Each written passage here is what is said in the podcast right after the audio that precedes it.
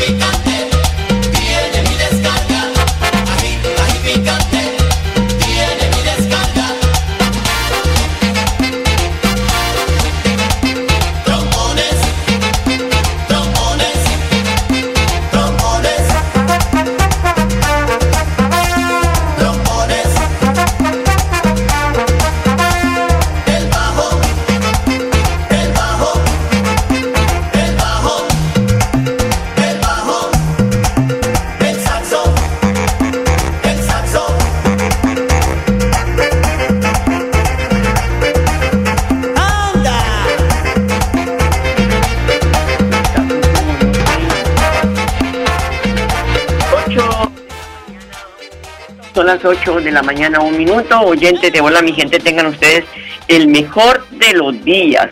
Hoy es viernes. Viernes eh, ya que culmina la semana laboral para unos, otros la, terminan, la culminarán mañana, otros la iniciarán el domingo. En fin, les saludo, pues hoy viernes 19 de noviembre. Hoy es el Día Internacional del Hombre, se conmemora cada 19 de noviembre. Fue establecido en 1992 en Estados Unidos por Tomás Oaster, director del Centro de Estudios Masculinos en la Universidad de Missouri, Kansas, y eh, popularizado desde el año 1999 cuando comenzó a conmemorarse internacionalmente con el objetivo de abordar temas como la salud masculina, resaltar el papel positivo y las contribuciones que realizan los hombres en sus comunidades y en la misma sociedad, promover la igualdad de género, la paz, la violencia, la equidad, la tolerancia y el entendimiento. Yo le, añ- le añada- añadiría la paternidad responsable. El Día del Hombre que se, pues, se celebra en Colombia es cada 19 de marzo, que tiene una connotación religiosa, ya que está ligado al Día de la Iglesia Católica y ha dispuesto para conmemorar a San José, esposo de María y padre adoptivo de Jesús. Desde el año 600 1621, el Día de San José tomó relevancia luego de que el Papa Sisto IV agregara la celebración al eh, breviario romano, es decir, el libro litúrgico que incluye las obligaciones políticas y religiosas del clero. También precisamente el Papa Francisco en sus publicaciones diarias exaltó la labor y el perfil de San José, el padre y el rol que debe cumplir el hombre en la sociedad. Ser un buen padre significa, oígase bien, ofrecer todo sin reserva a nada. Ellos papás que engendran hijos y creen que el muchacho se alimenta con hielo raspado y con aire y se olvidan del hijo que tienen por fuera del matrimonio, cuando ya lo hayan hecho o lo, hacen eh, antes de después del matrimonio. Esos hijos también son responsabilidad de ese papá. Y asegura también el Papa la protección y sofocar, perdonar sin pedir nada a cambio, perdonar con paciencia y confianza. Es seguir el ejemplo del Padre bueno que está en el cielo, que es el Señor. Bendiga a todos los papás y los hombres, dice el pontífice Juan eh, perdón, eh, eh, Francisco, en esa en mensajes que él entrega diariamente. Son las 8 de la mañana, 4 minutos, don Ardón Potero en la edición y musicalización de este su programa Hola mi gente. El mensaje del Padre Sassano de hoy es tan bonito que nos pone a reflexionar sobre el amor y los compromisos que debemos tener en nues- con nuestra patria. Lucas 19 del 41 al 44. Llorar por la patria. Sí, llorar es la actitud que tiene Jesús con su gente, la actitud que tiene Jesús con su tierra. Hasta me pongo a pensar en aquellos que lloran hoy por su patria, personas que hoy lloran por su tierra, por tener que irse de su hogar y hasta incluso tomar distancia de su familia, personas que han tenido que dejarlo todo, o personas que han perdido todo por apostar por su tierra, por su patria. Hoy sigue existiendo personas que lloran porque realmente sufren por su patria, por su tierra, porque ven cómo se ha ido destruyendo algunos sueños, algunas ilusiones que tenían. Por eso hay que poner paz. Y a eso estamos llamados nosotros, los ciudadanos. Tenemos que comprometernos para poner paz, pasar de habitantes a ciudadanos. La paz que solo nuestro Dios con nosotros podemos poner, porque tampoco no es tan solo que Dios haga las cosas, sino también nosotros tenemos que disponernos para ello. Ponete a pensar en nuestros héroes, nuestros próceres. Ellos dieron la vida por la tierra, dieron vida por la patria e incluso lucharon por tener un país en libertad y en paz. Pero hoy, ¿vos qué haces por tu tierra? ¿Vos qué haces por tu patria? Y aquí está el tiempo, el ver cómo Dios sigue dando signos a la sociedad. Dios sigue bendiciendo nuestra tierra y no lo reconocemos. ¿Cómo será que tu tierra es tan hermosa que con cuántas cosas han vivido, seguís teniendo comida que sale de esa tierra. Hoy Dios te visita en el pobre, en el cultivo, en la generosidad de la gente. Hoy Dios visita tu tierra, tu comunidad y tu corazón. Déjate tomar por Él para construir un país en paz por medio de Él. Que Dios te bendiga, te acompañe y te proteja. Y por favor no te olvides de seguir construyendo patria, de seguir haciendo una sociedad más justa, y por sobre todo de darte cuenta que juntos podemos y que no hay que cortarse solo en la vida. Que Dios te bendiga en el nombre del Padre, del Hijo y del Espíritu Santo. Cuídate. Gracias, Padre. 8 de la mañana, 6 minutos. También les contamos que es histórico. Así calificó la vicepresidenta y canciller Marta Lucía Ramírez el aporte anunciado por la Agencia de Estados Unidos para el Desarrollo Internacional USAID con el fin de empoderar a las mujeres colombianas. Se trata de un aporte de casi 37 millones de dólares destinados a apoyar acciones que proponen, eh, eh, proponen también propenden, perdón, por la equidad de género en Colombia y ayuda a cerrar la brecha de género. La vicepresidenta canciller Marta Lucía Ramírez agradeció este importante gesto que reafirma el compromiso de la comunidad internacional con las mujeres colombianas, enmarcado en tres ejes, empoderamiento económico de las mujeres, transformación de normas sociales e implementación de políticas y servicio de género. Ocho de la mañana, siete minutos, vamos a una pausa y ya regresamos.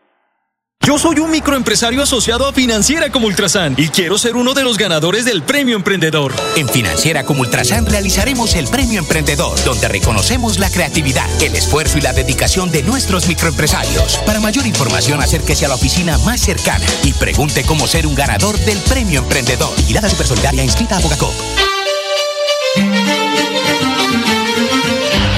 A viernes a las 8 de la mañana, Amparo Parra Mosquera dirige y presenta Hola mi gente.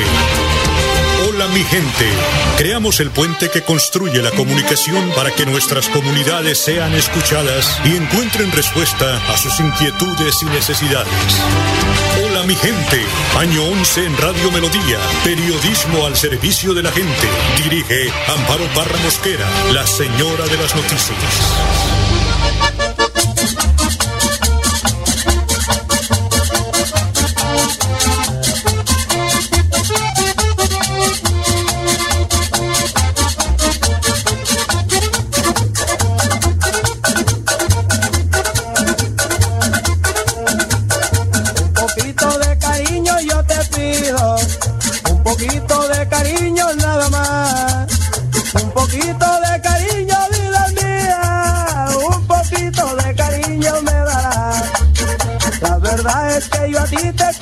Mucho, sin ti mi vida no vale nada. No dirás que de amor estoy vencido, me lo dice el corazón que es mi amada. 8 de la mañana, nue- eh, 8 de la mañana, 9 minutos.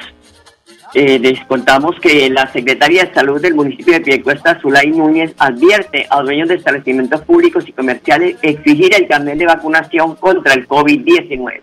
Por directriz del Gobierno Nacional se empezará a solicitar los carnets de vacunación en los sitios de discotecas, bares y sitios de ocio. Por eso es importante y hacemos hoy el llamado a todas las discotecas, a todos los sitios de ocios y lugares públicos y privados en donde haya una congregación mayor de personas a que exijamos el carnet. Es una forma de evitar que se nos genere el pico de contagio para el mes de diciembre. Entre todos podremos lograr que la inmunidad de rebaño llegue para nuestro municipio. Pero también hay un compromiso, porque no es en carreta, no es que diga, no, eso no, porque la exigencia del carnet es en serio. Sostiene el, ca- el capitán de la policía, Ricardo Montoya, que es el comandante de la estación de policía de pie de cuesta. Se visitarán algunos establecimientos para verificar el cumplimiento de las nuevas disposiciones del Gobierno Nacional con el fin de que los asistentes a los establecimientos donde se aglomeren bastantes personas eh, cumplan con el carnet de vacunación.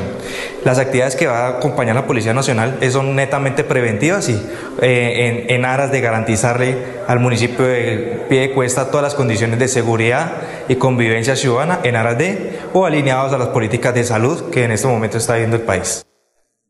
Y es que hablando de salud, les contamos que los hospitales públicos de Santander, que se encontraban al borde de la liquidación, recibieron tanque de oxígeno de parte del Ministerio de Salud para que puedan ofrecer a los pacientes un portafolio que les permita mejorar en recursos para su funcionamiento.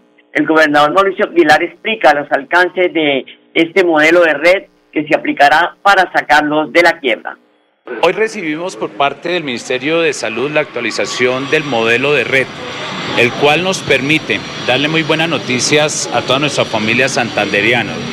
Una de ellas, que evitamos la liquidación de 22 S que estaban en riesgo financiero.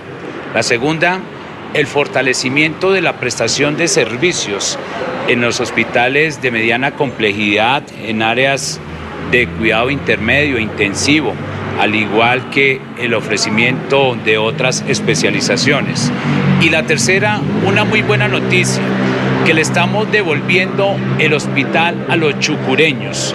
La creación de la nueva S en San Vicente de Chucurí nos permitirá atender de manera efectiva a más de 34 mil habitantes, que era un sueño anhelado y esperado por todos los habitantes. Este trabajo articulado, técnico, en cabeza de la Secretaría de Salud del doctor Javier Villamizar, Luis Felipe Tarazona y el Ministerio de Salud nos permite compartir estas buenas noticias.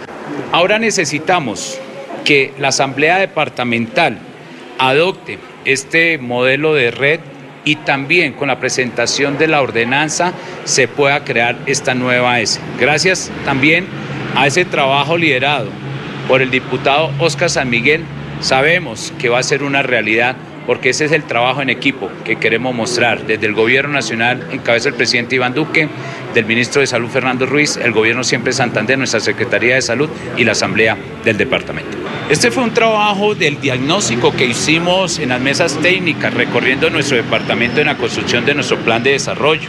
Y uno de mis propósitos era que saldáramos esas deudas sociales que teníamos con el sector salud.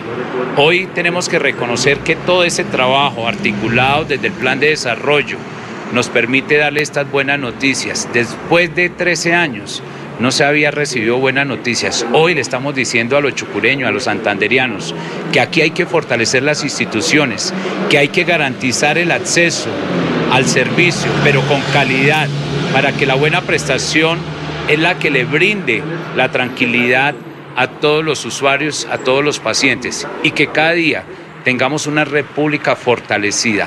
Ahora tenemos que seguir trabajando en la implementación y estrategias del programa de saneamiento fiscal y financiero para que cada día tengamos unas heces más fortalecidas, más viables y que las alejemos de algún peligro, de alguna situación que ponga eminente una liquidación. Por eso creo que estas buenas noticias del Gobierno siempre de Santander, de la Secretaría de Salud, es para todos los santanderianos. Gracias, gobernador. 8 de la mañana, 14 minutos. Y pasando a uno de los temas del día, hoy se lleva a cabo el segundo día sin IVA del año y las expectativas del gremio, los comerciantes, apuntan que se alcanzarán ventas por más de 7 billones de pesos. Dice el presidente de FENALCO, Jaime Alberto Cabal. Consideramos que las ventas podrían fluctuar, entre 6 y 7 billones de pesos por lo menos. Es una previsión teniendo en cuenta que para el tercer día sin IVA ya se acerca la temporada decembrina y estará en vigor el adelanto de la prima de Navidad de los establecimientos privados y también el gobierno nacional. Son las 8 de la mañana, 15 minutos, vamos a una pausa, ya regresamos. Nuestra pasión nos impulsa a velar por los sueños y un mejor vivir.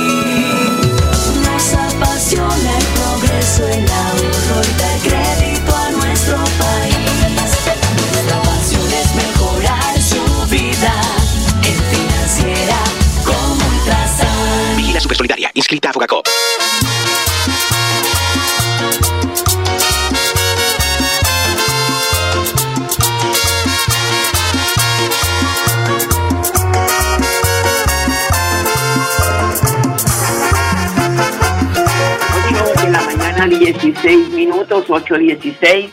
ESA realizó la siembra de 100 árboles en la zona urbana de Piedecuesta, implementando el plan ambiental para el manejo forestal urbano y paisajístico bajo redes de emergencia de energía eléctrica, el cual se llevó a cabo gracias al convenio firmado con la alcaldía, el que busca anuar esfuerzos entre las dos entidades para proteger los ecosistemas urbanos y a su vez fortalecer la confiabilidad y calidad del servicio. Es una iniciativa voluntaria de esa que aporta a la prevención y al cuidado del ecosistema del sector urbano del área metropolitana de Bucaramanga en especies de mediana estatura, ideales para este tipo de zonas. La empresa ya realizó una siembra similar en el municipio de Girón, que pues será aplicada igualmente en Florida Blanca y Barranca Bermeja, según el ingeniero Sergio Pérez Quitián, jefe del área de gestión operativa de la ESA.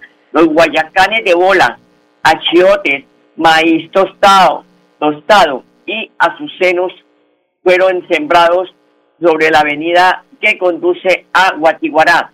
Estos árboles son de mediana estatura, lo cual garantiza que no tendrán en contacto con las redes de media y baja tensión de ese sector. Según, eh, pues, y por otra parte, son frondosos y con una flor hermosa y colorida, es decir, lograron una armonía, logrando una armonía entre el ecosistema, la belleza paisajística y la prestación del servicio de energía eléctrica con altos estándares de calidad. 8 de la mañana, 17 minutos, Ricardo Flores Rueda, quien hace poco se desempeñó como secretario de la STIR de la Gobernación de Santander, es hoy el asesor de despacho del alcalde de Florida Blanca, Miguel Moreno. Pero ¿quién es Ricardo Rueda? Aquí el funcionario responde y quien además advierte sobre el reto que tiene desde este cargo. Pues yo diría que el primer reto es acompañar a nuestro alcalde Miguel Moreno en el desarrollo de su plan de desarrollo municipal. Es la oportunidad importante de dar la experiencia que se tiene en la posibilidad de generar un equipo de trabajo multidisciplinario con todos los secretarios y que tienen, a, pesar de su juventud, primero una experiencia importante, pero segundo también una actitud que es fundamental para el desarrollo de este municipio. Creo que eso es la parte más fundamental, más importante y al mismo tiempo, obviamente, eh, asesorar a nuestro alcalde Miguel Moreno eh, en las decisiones más importantes que se vengan desarrollando para los próximos dos años. Considero que la verdad, el, el avance tan importante que ha tenido en estos dos primeros años nuestro alcalde Miguel Moreno en Florida Blanca con el trabajo social es fundamental. Creo que podemos eh, generar y hacer una eh, tríada fundamental entre el desarrollo de la educación en este municipio, el desarrollo de la salud y la salud pública en este municipio de Florida Blanca, junto todos los procesos que tenemos que venir dando con el adulto mayor, eh, con las mujeres cabeza de familia, eh, y tener la oportunidad de apoyarlo en todos estos elementos que van a generarle un conjunto integrado de éxito en la parte social de este municipio. Son las 8 de la mañana, 19 minutos. El municipio de Florida Blanca tiene, tiene nuevo director de tránsito Se trata del abogado Ferney, Ferney González, quien se compromete a trabajar para fortalecer la cultura ciudadana de los florideños para disminuir la accidentalidad y muerte de peatones.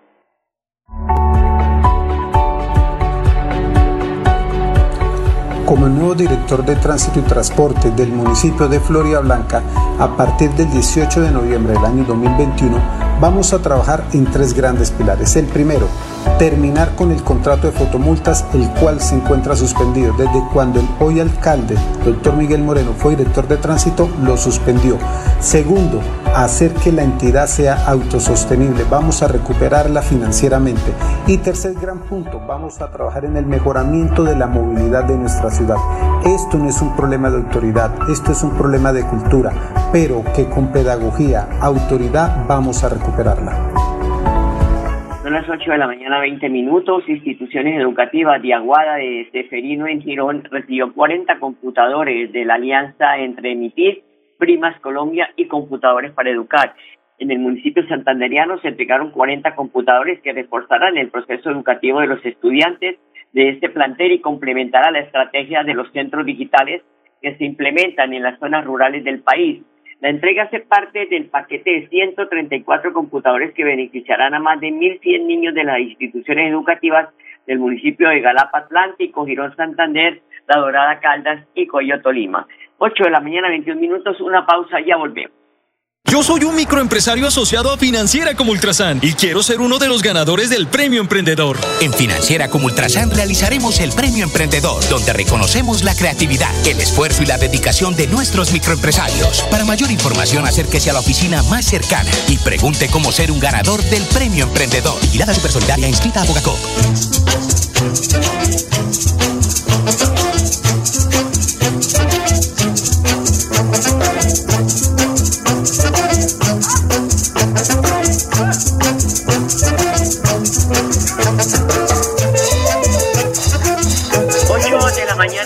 Mañana, 22 minutos, con el propósito de realizar trabajos de modernización de la infraestructura eléctrica en algunos sectores de la autopista que de Bucaramanga conduce a Florida Blanca. Este domingo 21 de noviembre se suspenderá el servicio de energía eléctrica entre las 4 de la mañana y las 7 de la noche en las instalaciones de la Fundación Cardiovascular de Colombia y el supermercado Metro de Florida Blanca. Los trabajos están orientados a brindar mayor confiabilidad y calidad en el servicio de energía eléctrica en el área metropolitana de Bucaramanga.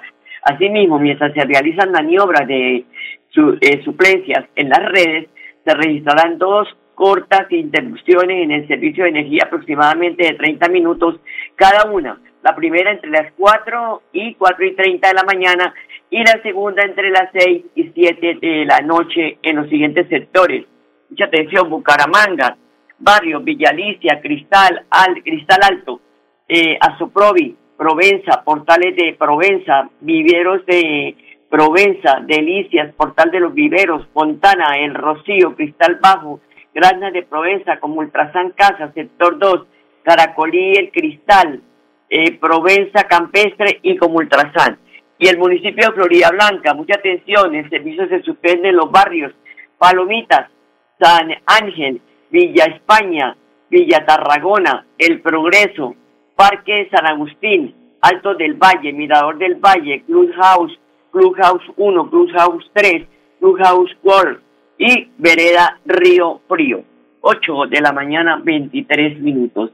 Lady Pico es la coordinadora de Cultura Ciudadana del Instituto Municipal de Cultura de Bucaramanga. Sostiene que con artistas musicales están promoviendo mensajes en el ciudadano para tener el cuidado del medio ambiente. Estoy coordinando la campaña de cultura ciudadana Bucaramanga es lo nuestro. Esta campaña está liderada por la alcaldía y el Instituto Municipal de Cultura y Turismo.